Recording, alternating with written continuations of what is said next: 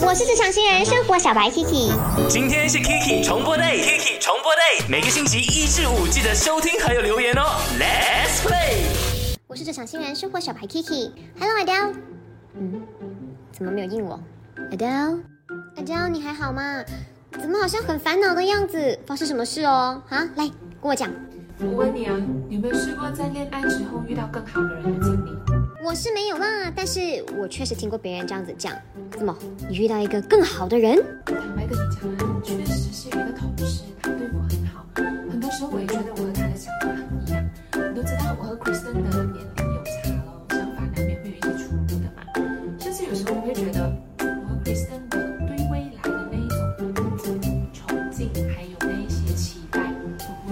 完全明白了。那我不会跟你说，我弟真的很爱你，我求你不要离开他。这样的话来道德绑架你的。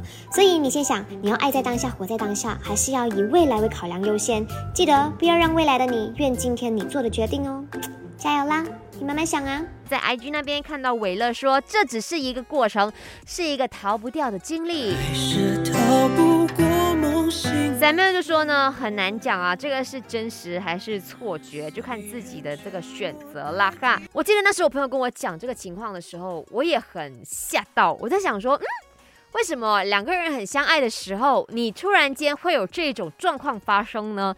是不是？其实你并没有很爱你的另外一半，还是你的另外一半真的差劲大？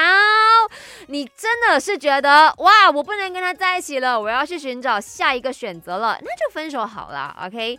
呃，那如果这个情况发生在我身上的话，其实我两个都不会做选择。外面的那个人，他明知道你在恋爱当中，in a relationship，如果他还来示爱或者是来追求你的话，这个人好像也还好而已。